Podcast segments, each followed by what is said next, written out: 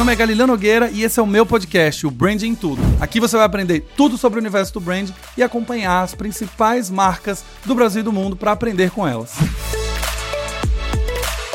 Olá, olá, olá, cidadãos da Galileia. Sejam bem-vindos a mais um episódio do Branding Todo Podcast, aquele podcast que você vai descobrir como criar uma marca pessoal sem ter medo de fazer essa marca dar certo, porque ela vai dar certo. Antes da gente começar, eu tenho que te lembrar que se você chegou aqui através do link de um amigo, seja muito bem-vindo. Meu nome é Galileu Nogueira, eu tenho mais de 14 anos de experiência ajudando a construir marcas muito queridas nesse Brasil, e a ideia do podcast é trazer os meus erros e acertos, assim como dos meus convidados, para que a gente aprenda com eles e saia daqui bastante inspirado. Lá no final do episódio eu vou te lembrar lembrar de dar cinco estrelinhas se você gostar e mandar para pelo menos três amigos conhecerem o meu convidado de hoje e esse episódio do Branding Tudo Podcast também.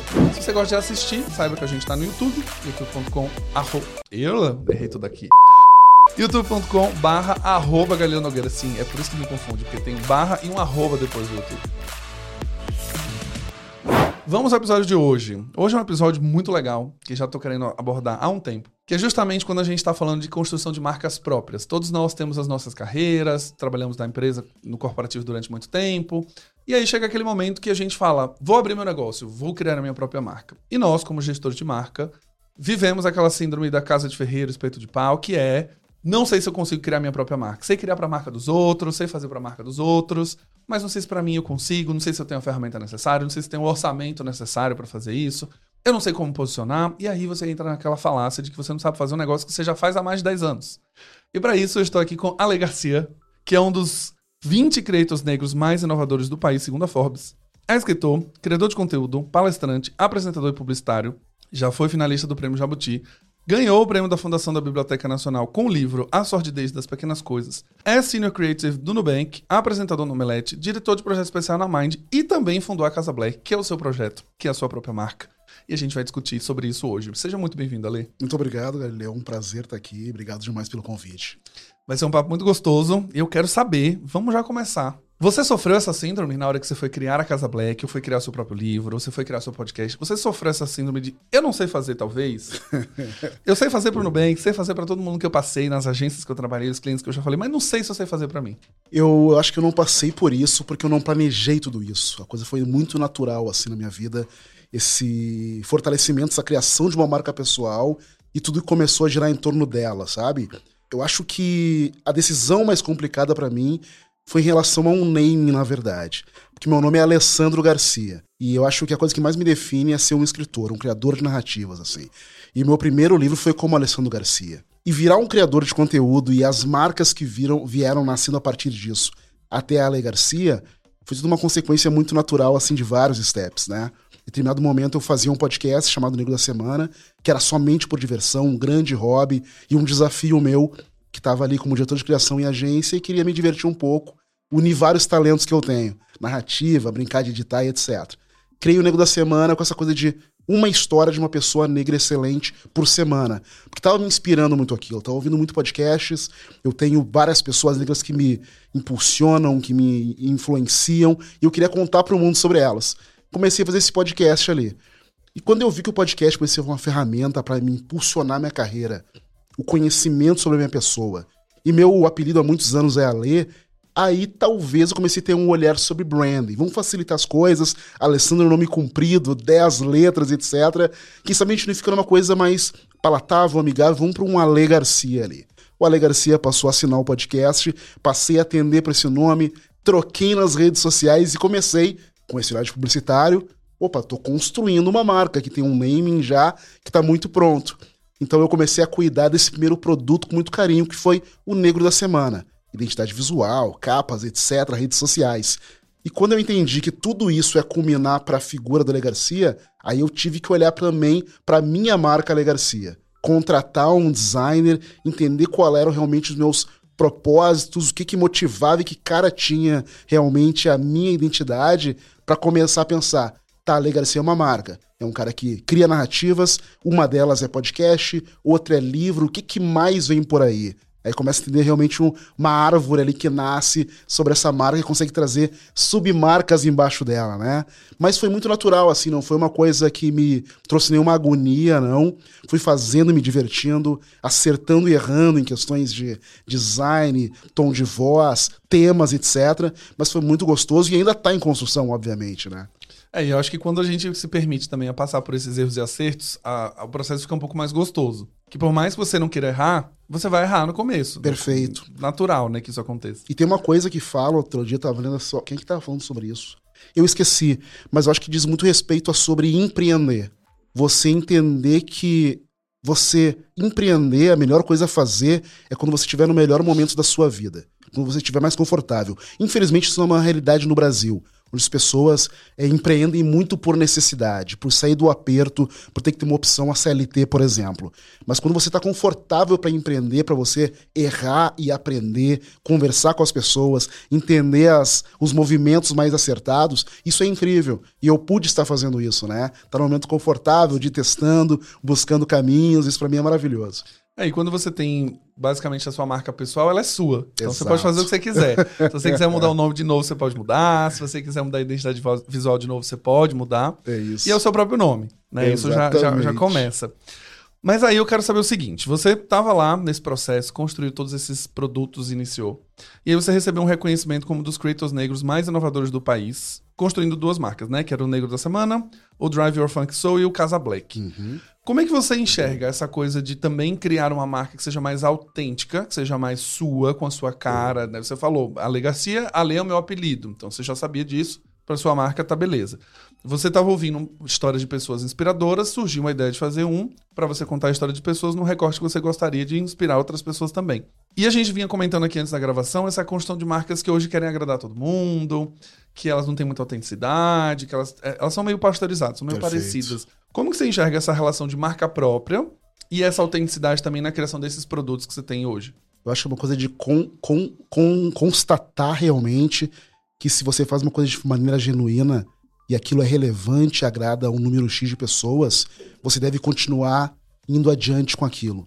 Tem até uma filosofia japonesa que fala sobre isso, que chama Ikegai, que reúne realmente qual é a concepção ideal de um modelo de trabalho se você está fazendo o que ama, se você está fazendo o que você sabe fazer muito bem, se aquilo é relevante, pessoas se importam com aquilo e, maravilha das maravilhas, você consegue monetizar e ter rendimento com aquilo.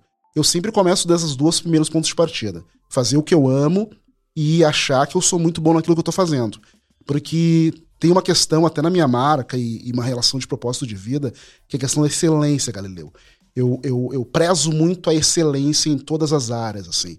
Eu, como um cara negro da periferia, eu sou porto-alegrense, nasci na Rexinha, um bairro periférico, eu tive, felizmente, acesso a muitos livros. Eu era um cara pobre, minha família é pobre, mas meu pai trabalhava numa escola e eu sempre li desde muito cedo, sempre consumi muita música, muita música negra. Então eu, diferente de várias pessoas, cresci com uma carga de autoestima muito elevada, assim, sabendo, nós negros somos incríveis. Então eu entendia que essa repercussão do Nego Incrível era a partir de um olhar de excelência, dele ser muito bom no que ele fazia. Então eu quis trazer isso para mim. Cara, eu nunca vou deixar na reta, eu nunca vou deixar que discutam a qualidade do que eu tô fazendo. Então a excelência foi um pressuposto para mim. Alguns chamam de CDF, Caxias, mas eu fui fazendo isso na minha vida, trazendo com muita excelência as coisas todas, assim. E isso foi, na realidade, fundamental para eu dar esses passos. Eu vou fazer esse primeiro produto porque eu amo mas é um podcast, eu vou procurar saber tudo sobre para fazer muito bem. Então, por isso, eu acho até, em poucos meses ele foi reconhecido, eu fazer de Porto Alegre, ele teve um reconhecimento muito bom no chamado centro do país, né? Uhum. Começou a sair matérias aqui em São Paulo, no Rio de Janeiro e tal, e eu comecei a ver, caramba, uma coisa que eu amo, que eu estou fazendo bem, porque a edição, o sound design começou a ser elogiado, e as pessoas estão achando relevante estão escrevendo, estão falando que legal, faz um outro episódio com essa pessoa, estão se identificando com as histórias de pessoas negras extremamente conhecidas mundialmente, mas sobre quais não se tinha muito conhecimento aprofundado da trajetória delas. Uhum. E eu queria trazer essa naturalização. Então, essa excelência, essa união de todas as coisas, eu acho que é o que faz muito é, tornar genuíno o que eu faço. É sempre sobre algo que eu gostaria muito de consumir. Então, se é muito próximo daquilo que eu quero fazer, E existe até um ditado da Toni Morrison, minha escritora favorita. É sobre livro, mas acho que se aplica muito à vida, assim. Se tem algo que você gostaria de ler, mas ninguém está lendo, escreva sobre isso. Eu acho que isso vale para fazer coisas também. Se ninguém está fazendo uma plataforma, um podcast, não tem uma empresa com os olhares e propósitos que você acredita, por que você não tenta fazer isso? Né? E eu sou um cara muito é, é, animado, um cara sempre muito envolvido com vários afazeres, e para mim é muito desbravador poder ter, fazer essas tentativas. E eu vou fazendo, e vai dando certo às vezes ou não, vou mudando no meio do caminho, mas é muito gostoso estar envolvido com isso. Poder usar um pouco da expertise que você vai acumulando com as marcas, uhum. porque eu trabalho há tantos anos, como você também, e aplicando isso no nosso negócio. Como isso é gostoso, sabe? Pô, mas isso aqui eu tentei uma vez na marca X, não funcionou tal. Será que funciona aqui? Isso é muito bom, essa liberdade, assim. E eu acho que quando me contenta, é o que torna realmente genuíno aquilo e as pessoas, as marcas têm identificado isso, felizmente, sabe? É, eu acho que quando você fala até do Ikegai, é, você tem um autoconhecimento muito forte sobre você mesmo. Que eu acho que grande insegurança que eu escuto quando as pessoas vão criar suas próprias marcas é justamente duvidar de si mesmo, é justamente duvidar do produto. Sim. Ah, é, a, minha primeira dúvida quando eu fui empreender também foi: mas para que uma outra pessoa falando de branding no Brasil? Uhum. Mas para que uma outra consultoria de marca no Brasil? Mas por, por que, que as pessoas ouviriam a mim? Nossa, isso é fundamental esse questionamento eu ouviriam a mim, por exemplo, do que eu ouviria a Ana Couto, que tem 30 anos de história, uhum. a Future Brand, que é uma consultoria global, a Interbrand, que é global. Para que, quem, quem sou eu na fila do pão? E eu sempre pensava nisso, né? E eu ficava assim, cara, mas por que, que eu vou abrir? Mas qual o sentido? E eu fiquei quatro meses fazendo terapia nessa história para tentar entender. E depois eu parei e falei assim, cara, não, eu acho que existe uma visão de enxergar a construção de marca que eu não, eu não vejo essas consultorias entregando, que é a construção de marcas mais humanas, a construção de marcas mais responsáveis Perfeito. com suas causas. Perfeito. É, tem pouca gente falando sobre esse tema. E outra coisa, Galileu, ninguém faz ou fala como você faz ou fala. E eu acho que isso é uma das questões mais importantes, assim. Eu tive a felicidade de ser mentor do Google Black Creators durante seis meses, um programa da Google para potencializar criadores negros do Brasil inteiro. E tem uma fala que eu tenho, uma palestra que virou sobre propósito, que é não é o que você faz, mas por que você faz aquilo. As pessoas compram muitos motivos às pessoas. E tem muita gente falando sobre as mesmas coisas. Sim. Isso, obviamente, se você tentar é, emular um outro, aquilo vira um commodity, fica parecido com qualquer outra coisa. Mas qual é a maneira que você consegue colocar um diferencial? O que, que você fala ou faz que ninguém mais fala ou faz?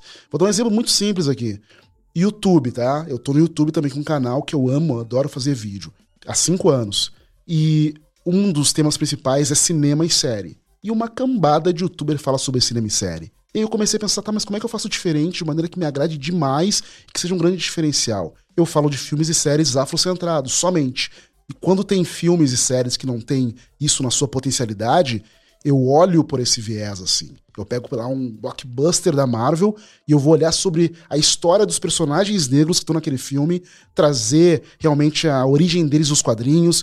É sempre sobre esse olhar dos negros sendo naturalizados nesses vários lugares. Então eu tô entregando algo diferente. É super inédito. E eu inclusive. falo isso pra galera, sabe? É, é a sua perspectiva, o seu ponto é, de vista. É, né? é você, então é para você não desanimar. É encontrar o que você quer fazer, entender, cara, essa entrega aqui sua, ela é peculiar, ninguém faz igual. Né? Pode ser um tema extremamente conhecido, mas o viés que você vai trazer, isso é inédito. É, e eu acho que é justamente reconhecer que isso é peculiar que é o problema. É. Que é basicamente a pessoa nem sabe que o que ela tá fazendo é peculiar. e não ela... dá valor, às vezes, pro jeito como fala e faz, né? É, isso, isso para mim é uma das coisas que, assim, a gente tava contando a história aqui da Van, né, a Van Nobre que eu entrevistei na, no, no, episódio anterior, em que ela mesma falava, ah, eu não sei se eu sei falar sobre marketing, ah, eu não sei se eu sei... Cara, você sabe, você tem uma empresa, você trabalha com as marcas, você se relaciona com as marcas todos os dias, faz reunião com as marcas todos os dias, você faz campanha, ativação, você faz curadoria.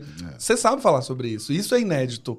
De uma pessoa... E aí eu acho que, eu concordo muito com você, eu acho que a beleza da internet é que sempre vai ter alguém para consumir o seu conteúdo. Perfeito, é Sempre isso. vai ter alguém. É a lógica da internet, né? Das bolhas, dos nichos, e às vezes é uma lógica que vai sendo deturpada no nosso pensamento quando a gente pensa que é sobre números, sobre multidões, e não é. É sobre encontrar realmente ali o seu grupo, pessoas que se conectam com você. Isso é muito lindo, assim, a coisa da comunidade. Uhum. Quando ela se forma de verdade, eu também converso sobre os criadores, sabe? Tratar as pessoas não como audiência, mas como uma comunidade.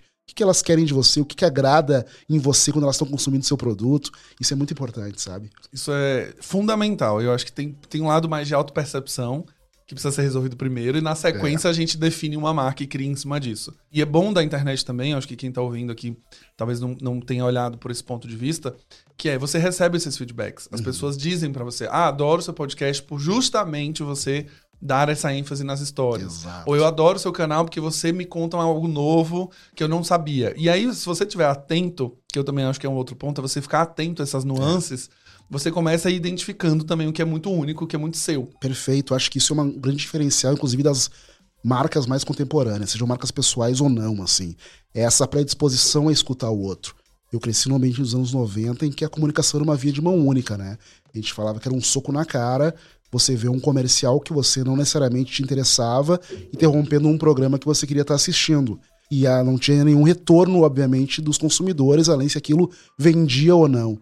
E agora, lidar com essa coisa extremamente rica que é a via de mão dupla, escutar os outros, criar produtos ou melhorar produtos e serviços a partir da percepção das pessoas, é a grande riqueza disso. Ouvir de verdade quem está consumindo, quem está junto com você, sabe? Sim. E marcas espertas, marcas realmente inteligentes, tão atentas para isso criando produtos sob medidas, ouvindo o consumidor. Isso é maravilhoso, assim, né? Quando a gente faz um produto de conteúdo, de entrega de mídia, de propósito, isso é ainda mais rico, sabe? Ouvir o que, que faz as pessoas ficarem felizes com aquilo que você está realizando. Sim. E tá todo mundo prestando atenção. A internet dá essa ilusão também de que ninguém tá vendo. é, pelos números, que a gente olha e fala, ah, eu fiz um vídeo, teve 100 visualizações. Eu ouvi isso uma vez eu levei pra vida. 100 visualizações. Vamos pensar que cada visualização foi uma pessoa. Se você pegar uma sala e colocar 100 pessoas, é muita gente. É isso. Só que a gente acha que 100 é muito pouco, porque a gente está ouvindo 2 milhões, Exatamente. 5 milhões, 8 milhões. Então eu, eu coloquei uma filosofia comigo, quando eu comecei, eu tinha 3 mil seguidores, que eram dois, eram mais amigos, pessoas que trabalharam comigo, pessoal de mercado. E eu falei, eu vou comemorar todo seguidor. Todo seguidor que chegar, eu vou comemorar. Porque são pessoas que resolveram te dar atenção. Exato, o tempo, que é a coisa mais cara para as pessoas hoje. Elas resolveram te dar atenção e do, do, jeito que você fala, da maneira como você fala, elas gostam desse jeito. E aí eu fui ficando atento ao longo do caminho. Eu falei, cara, o que, que eu tenho de ponto que é meu? Eu falo de branding, beleza. Todo mundo uhum. fala de branding. Tem uma comunidade que fala sobre isso. Mas o que, que as pessoas gostam do meu jeito de falar? E aí eu sempre escutava, ah, a didática é muito simples, eu me relaciono muito fácil, os exemplos que você dão são exemplos muito conectados à realidade. falei, bom, achei agora o que é a minha autenticidade. Todo o resto, aí a gente vai aprendendo ao longo do caminho, mas de novo a internet dando esses feedbacks. Demais. Mas aí, como a gente está vindo de um círculo que é, não, mas no final as pessoas estão falando isso, mas foi só dois comentários. Ah, foi só uma DM. Tipo, não importa. As pessoas estão pautando suas vidas pelos algoritmos. E tô esquecendo de ver que tem pessoas por trás daquilo ali, né? Sim. E às vezes o algoritmo não faz chegar tantas, ou tantas não comentam, não externalizam. Porque até isso, as pessoas comuns externalizarem sentimentos num comentário, isso também é uma coisa rara, uma coisa importante, uhum, sabe? Sim. Então não se afixe por isso. Ah, você tem um post ali, aí ele tem 200 likes, só que tem três comentários. Tá, foi um fracasso. Não, várias pessoas ali gostaram, outras tantas, aquilo passou no feed, elas não deram like, mas consumiram. Então acho que é muito importante colocar em perspectiva o que você faz, o que você entrega e essa questão dos números. As pessoas estão junto com você. 100 pessoas numa sala, 100 pessoas numa tarde entrando na sua loja. Olha como isso é gigantesco, é, cara. É, é, muita gente, né? E a, e a, gente fica com tudo isso distorcido, meio. é. Não, ninguém tá ouvindo, ou só 100 pessoas estão ouvindo. E assim, vai, só vai. Vamos lá. Temos um outro ponto aqui que eu queria muito entender contigo. Você falou uma coisa que eu achei muito legal, né? Você, na hora de fazer o seu processo criativo, você cria coisas que as pessoas gostariam de consumir. Uhum.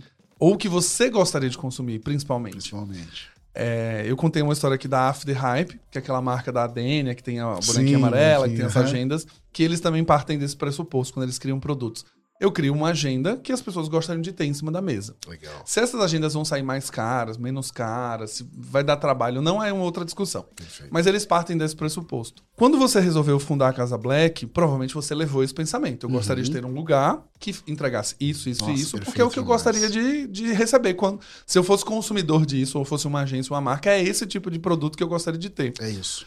Como que funcionou esse processo? Você entendeu também que isso poderia trazer alguma barreira no momento que você posiciona a Casa Black como esse lugar de creators, de difundir a cultura preta e etc. Isso é um posicionamento. Uhum. Como foi isso para você? A barreira, na verdade, se no mais entender se as pessoas vão ter a mesma aceitação de algo que eu desenhei para tentar me diferenciar do que eu tô vendo no mercado, assim. A Casa Black, eu sou cofundador junto com a Gil Viana, minha sócia maravilhosa produtora do podcast Mano a Mano, e foi um encontro de almas, assim. Porque ela reunia várias crenças que eu tinha ao longo dos anos, eu queria reunir várias expertises, ter um hub de cultura negra, para nascer a partir daquilo ali conteúdo, produtos midiáticos e audiovisual em podcast, sempre focados na cultura negra. E a minha lógica, que em conversas passou também, passei a entender que era a lógica da Gil, e por isso a gente tá dando tão certo como sócios, é a gente tá cansado de ver conteúdo negro sob o olhar da dor ou da denúncia. Eles são importantes, são. A denúncia jornalística dos casos de racismo, desigualdade no Brasil, de um país que tem 56% de pessoas negras, é muito importante essas mídias jornalísticas sérias, profundas, que trazem notícias que são dolorosas. Uhum. Só que a gente sentia muita falta de ter um olhar sobre a realização, sobre pessoas negras, produções negras que estão fazendo acontecer de maneira muito intensa e isso servindo como impulsionador e inspirador para outros jovens negros. Então, esse olhar foi a nossa baliza. Eu não vi isso no mercado excelência absurda numa plataforma. Então a gente tem uma plataforma própria que a gente está finalizando agora, que é um site de notícias always on, com um design absurdo e eu não tenho é, pudor de falar sobre isso, Sim. porque a gente pesquisou muito. E a gente foi olhar também lá para fora, porque é importante isso, né? A gente fica olhando às vezes só pro Brasil e é importante entender, obviamente, as nuances da cultura negra em cada região, em cada país, mas entender, cara, se estão fazendo tão bem para falar de assuntos sofisticados, digamos assim, como moda, entretenimento, gastronomia, música, de um olhar incrível. E a BET dos Estados Unidos, né, a Black Entertainment Television, é um exemplo disso.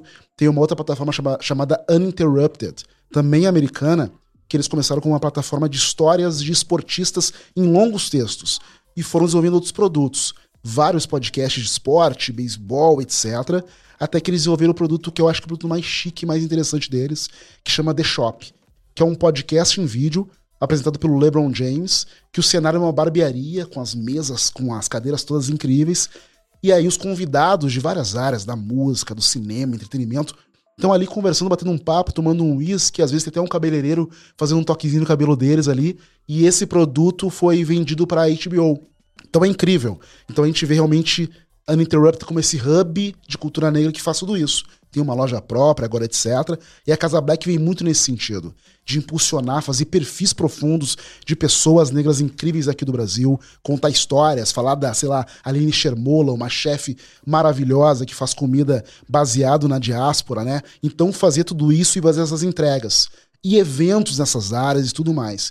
E aí você fala sobre o obstáculo que eu eventualmente enxergo é a gente está um pouco viciado com essa rapidez e com um certo tipo de notícia sobre a cultura negra. Hoje tem alguns perfis e plataformas bombando muito com a fofoca rápida, com esse perfil também de lidar com a dor do negro e a denúncia tão somente. Isso mobiliza, isso gera muita coisa, né? Os algoritmos entendem que é uma entrega e é uma preocupação das pessoas o que é uma desigualdade social e vão te entregando isso.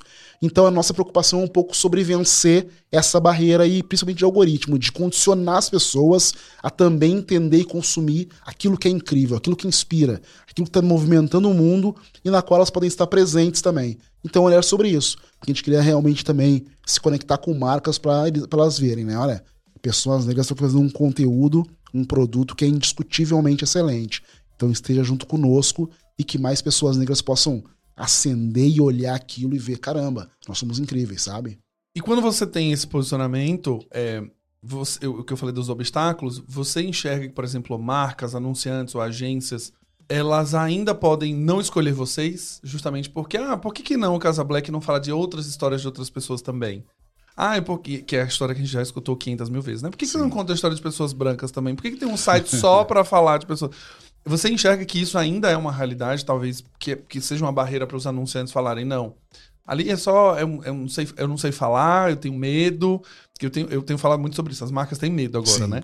Ela tem medo de errar em qualquer coisa, então ela não faz nada. O medo paralisa, então ela prefere nem arriscar. Uhum, fazer o convencional, né? É, do tipo, eu não sei fazer, né? Eu, eu, eu, tenho falado muito isso em data especial, por exemplo, Dia das Mães, Dia dos Pais. Você não vê mais, Dia da Mulher, você não vê mais nada. As marcas todas assim. Não, porque aí eu falo da mulher, mas aí se eu não falar da mulher preta, daí se eu não falar da mulher indígena, daí aí eu prefiro não falar nada. e elas não fazem, né? E algumas marcas têm o contrário, no caso, o Boticário é uma marca que continua fazendo Dia das Mães, Dia da Mulher. Dia dos Namorados, etc. Chove crítica.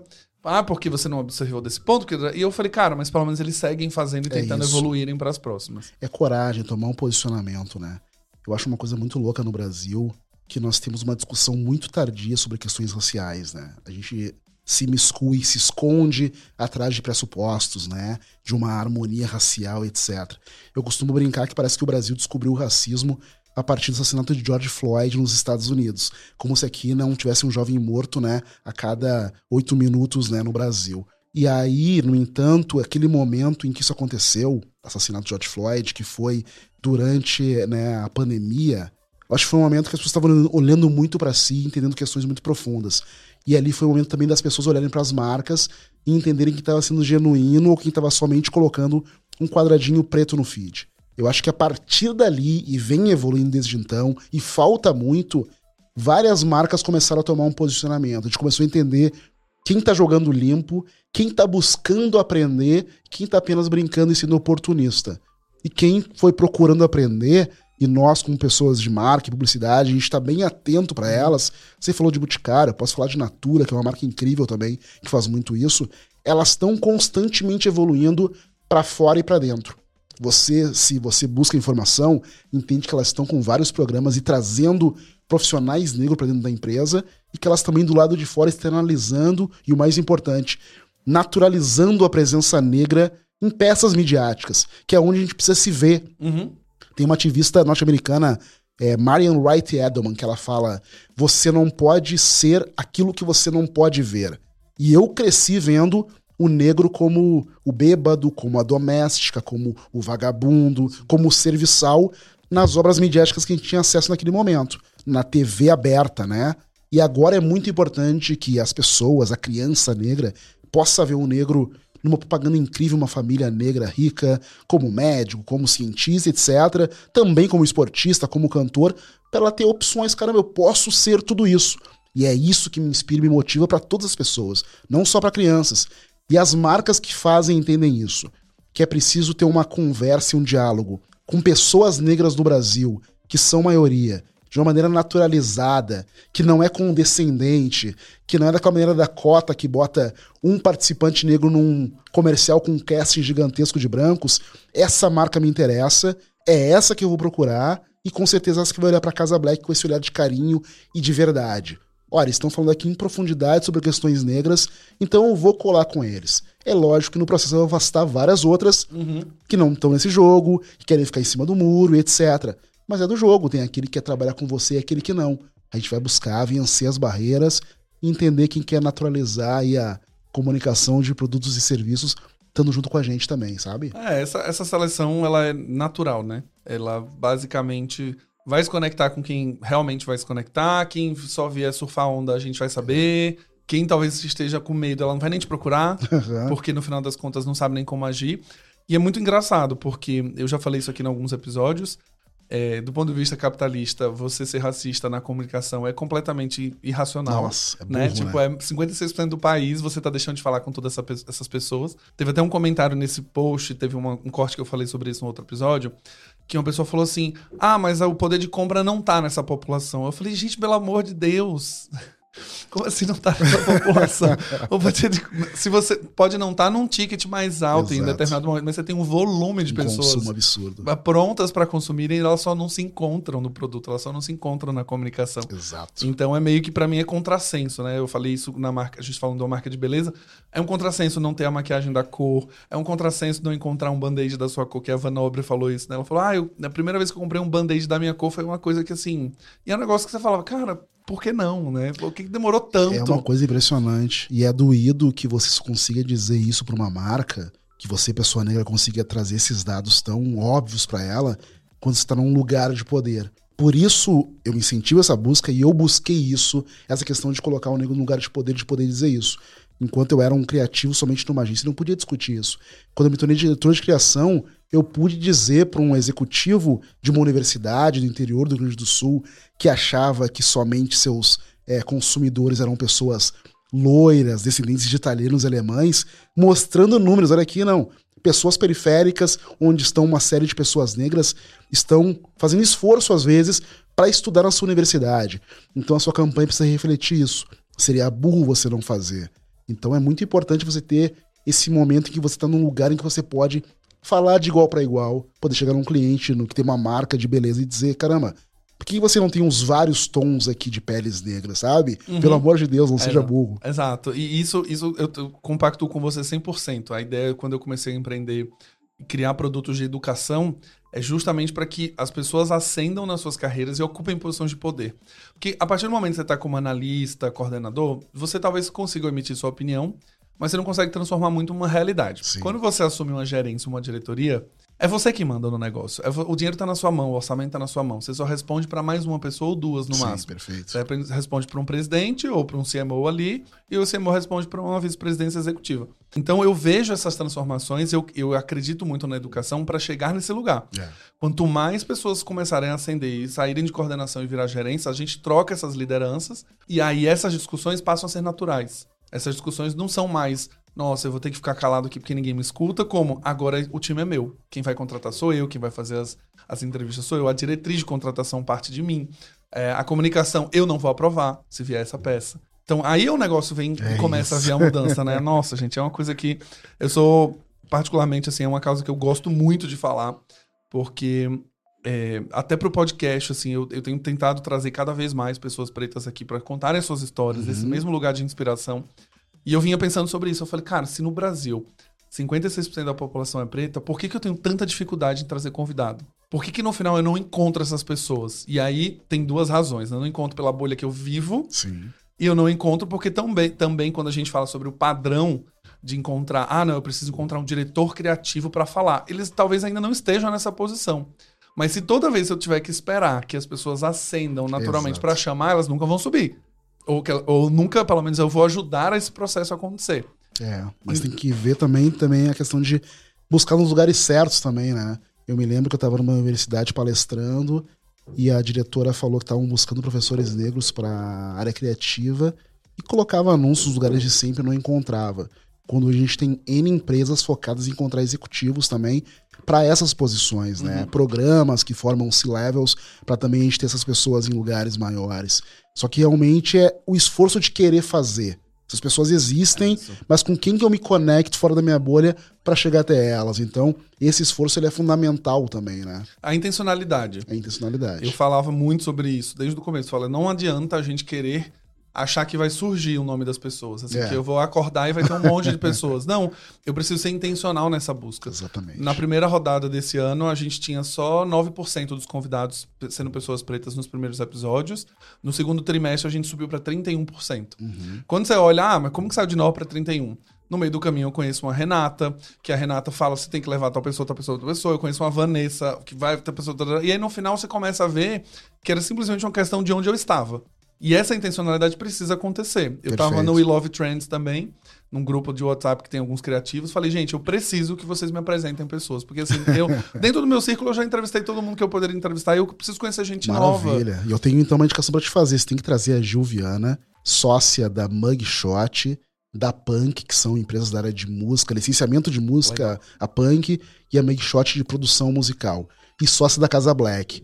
Uma mulher que também é presidente do júri agora do do CC, da SSP, né? Sim. E clube incrível, do Clube de Criação. E ela é uma mulher incrível, com uma história maravilhosa, baiana, e você vai adorar conhecer ela, entender como essa executiva é poderosa. Rebeca, já põe esse nome aí na lista, porque a gente vai conversar com a galera. Assim, e eu tô amando conhecer as histórias, porque eu sou apaixonado pela história das pessoas em si. E para mim, cada história é uma história. Eu amo, amo biografia, amo ficar entendendo, porque não tem história igual. É, é verdade. Não tem história, não nem, é tem. é sempre única e sempre autêntica. De onde a pessoa veio, ela pode ter semelhanças, assim, de falar, ah, eu vim daquela mesma faculdade, ou morei naquele mesmo bairro. Mas a história em si sempre vai ser autêntica. É, essas curvas da vida são interessantes e são uma ótima dica para as pessoas que estão aí, às vezes, meio perdidas de como construir sua marca, encontrar seu diferencial, né? Isso é muito importante. Olhe para sua própria história, porque ela vai dar muitos resultados. Assim, ela tem muitos indícios. A Van contando a história dela que também foi muito legal. A Van trabalhava nos Correios. Caramba. Ela vinha de uma família de carteiros e pessoas que trabalhavam no correio.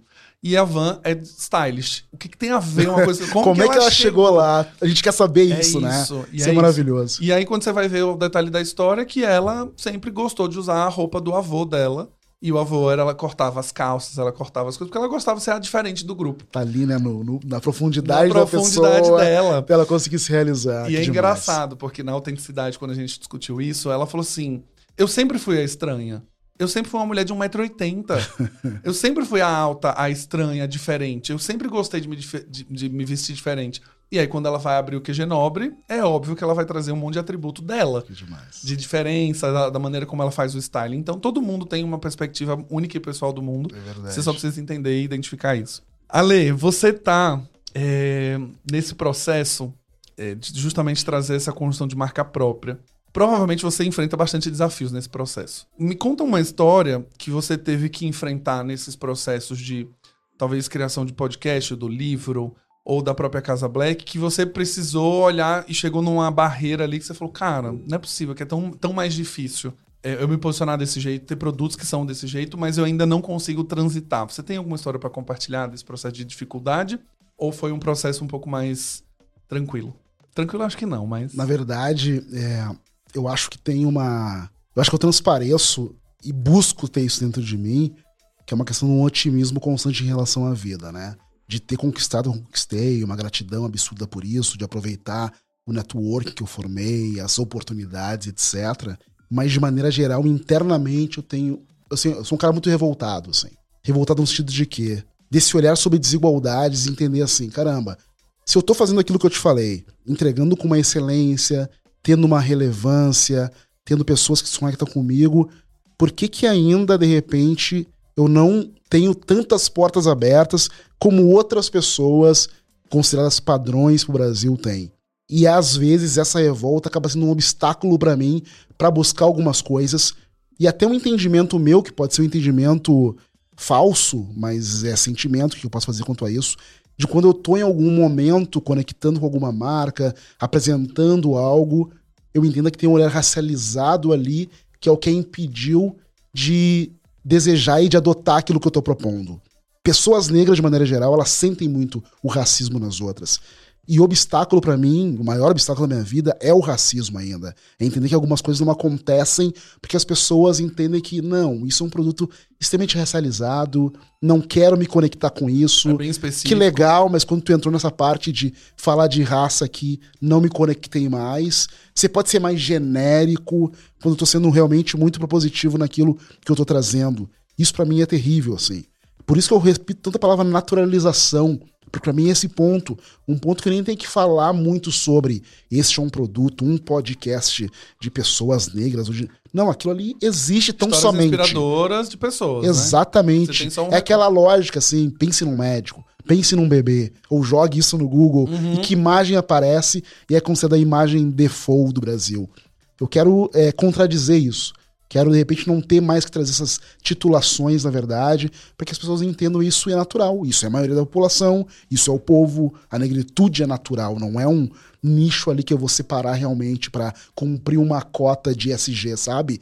Então, esse obstáculo é uma coisa até talvez mais interna, porque as pessoas sabem é, dissimular muito bem, mas que eu entendo. Tô, até daqui não partiu por causa disso. Eu sinto isso, sabe? E com as marcas hoje, como tem sido o desempenho de- dessa relação da Casa Black, do podcast, dos livros? Como que você tem transitado nesse processo? tem sido um olhar de evitar isso que eu te falei. De primeiro fazer um estudo muito minucioso de mercado. É uma loucura, assim, tem que estar fazendo um mapeamento do histórico de marcas para saber quem está realmente disposto a te receber bem e entender o teu propósito. É não tentar chutar para fora, sabe? Tá, essa aqui tá realizando de verdade, eu tenho algo a apresentar e tenho um interesse aqui, tem uma fatia de mercado que pode ser muito entendida e atendida com os entregáveis que eu tenho para eles. Então esse olhar eu acho que é a parte mais profunda e demorada disso. Quem tá interessado de verdade se conectar conosco, vamos ver e aí vamos conversar com essas pessoas, tem sido isso. E aí à medida que eu consigo ser mais é, específico, mais bem sucedido nisso, o approach tem sido bem melhor. Porque o que eu sinto é que as marcas estão carentes, na verdade, de ter essa entrega aí que é sob um olhar de excelência. Porque, de maneira geral, o público negro e as mídias negras ainda ficam um, um pouco segmentadas sobre um aspecto que chamam muito de urban, que é sobre uma coisa de uma cultura que parece na estética mesmo dos produtos, que parece streetwear né? às vezes muito periférica e etc. E várias marcas, inclusive marcas de luxo, que também querem se conectar com esse público, se distanciam disso ou não querem isso. E entender que tem alguém que está começando a entregar algo diferente disso, tá agradando as pessoas. É muito legal e, e isso está sendo muito impulsionador, como está sendo bem visto o que a gente mostra. De maneira geral, tu mostra e as pessoas brilham os olhinhos ali, sabe? Pô, não vi isso aqui ainda. Tu não tinha visto sobre essa excelência, sobre essa qualidade fotográfica, de conteúdo e etc, sabe? Isso pra mim é fundamental. E é uma coisa que na Casa Black tá sendo construída porque é um desejo, é uma maneira de eu e a Gil trabalhar. E tu vê como uma extensão das nossas vidas, né? A Gil entregando lá os seus produtos de podcast, áudio para filme comercial para grandes marcas do mundo inteiro. Eles têm uma divisão na Europa também da Mugshot. E eu, como Ale Garcia, sempre buscando fazer isso com as marcas que eu me conectava. Que negócio que eu falei da revolta no começo, né? É, pegando bem um exemplo muito na prática, como criador de conteúdo, eu via que, sei lá, os publis não iam cair no meu colo. Eu comecei a fazer muito bem feito e a, a acessar as marcas. Trabalho bem estratégico mesmo, entendendo no LinkedIn quem são as pessoas de marketing, de redes sociais que podem responder por algo. Ver ali uma oportunidade, fazer uma apresentação e mostrando, ó, por que, que você tem que estar comigo, onde é que eu vou entregar conteúdo para você. Vou entregar no Instagram, no LinkedIn, vou entregar no Twitter e vou também entregar no podcast, no YouTube, e vai ser dessa maneira. E quando entregar o produto, vai ser um produto muito legal. Um produto para abrir portas para outras coisas. E essa busca de fazer bem feito, de ser proativo, de chegar nas marcas, a gente trouxe para Casa Black também, tem sido esse o desenho que a gente faz para se movimentar, sabe? Então é, é, é ser mais preciso nessa busca aí. É incrível você falar sobre isso, porque você me, me remeteu agora. A gente tem a presença de marcas de luxo muito fortes, por exemplo, americanas. Americanas e francesas e etc. A gente tem o Pharrell Williams agora como grande representação, né, de um grande que é um diretor criativo que não é estilista pela Exato. primeira vez na história, mas tem um histórico com moda, tem toda a história da construção dele como músico, como produtor, mas como artista que também cria roupa, Uhum. o calçado.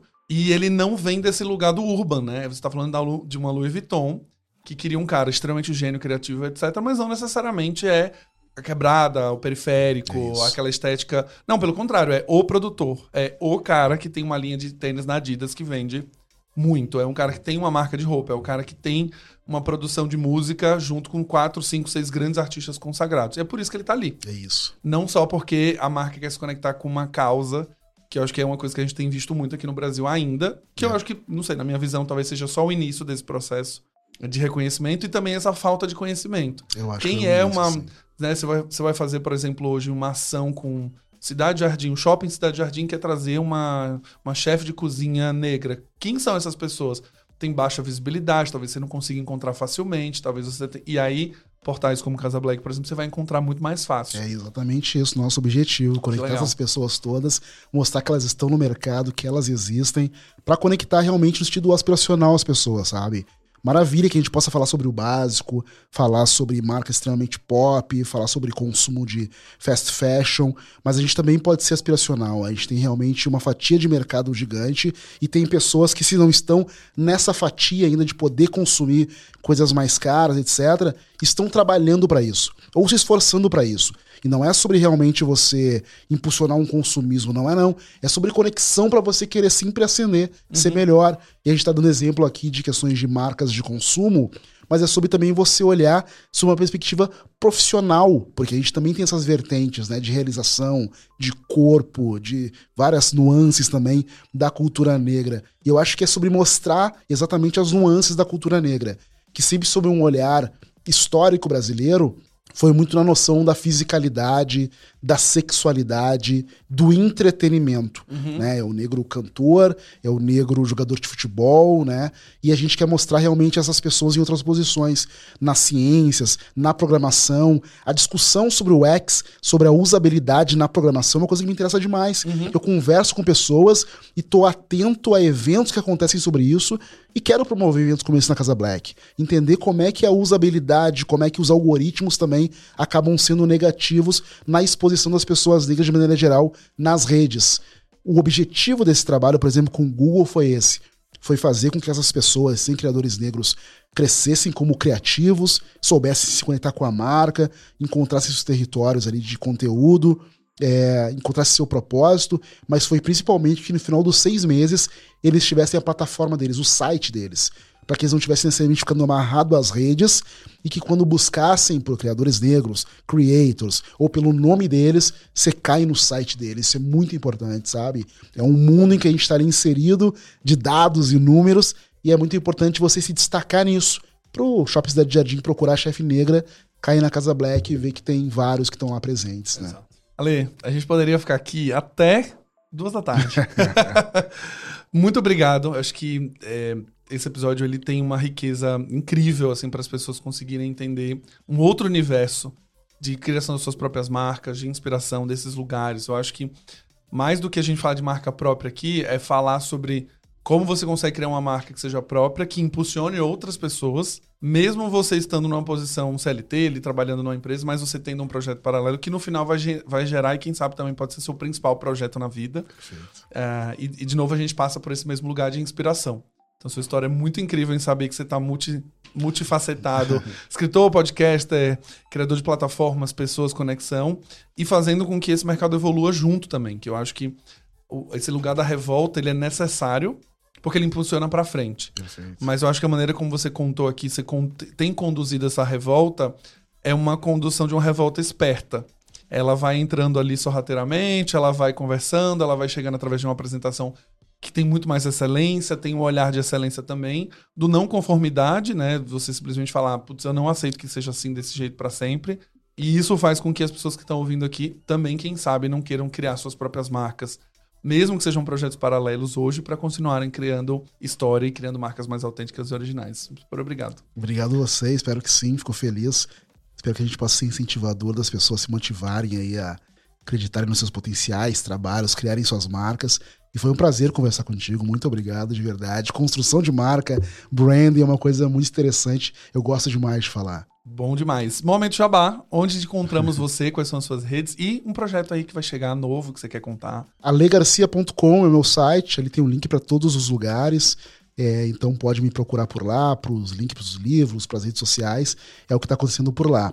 E agora eu vou estar tá na Bienal do Rio de Janeiro em setembro, falando sobre narrativas negras. Quem estiver por lá também, dia 9 de setembro, por favor, vai me assistir. E eu estou lançando uma edição nova do meu primeiro livro que esgotou, As Sordidez e Pequenas Coisas. Então, nos próximos meses, tá chegando aí nas livrarias, também acompanhando pelas minhas redes, que é a Garcia em tudo. O pessoal pode ficar atento aí também. me chama para essa noite de autógrafos aí. Chamarei. Bom, se você gostou desse episódio, não esqueça de dar cinco estrelas no seu player favorito e mandar para pelo menos três pessoas, porque você já sabe que se você não mandar, você perde o visto de cidadão da Galileia. Você não consegue mais acessar esse vilarejo e acessar os conteúdos, então você será bloqueado. Manda para três amigos, renova seu passaporte e a gente se vê no próximo episódio. Um abraço e até o próximo Branding Tudo Podcast.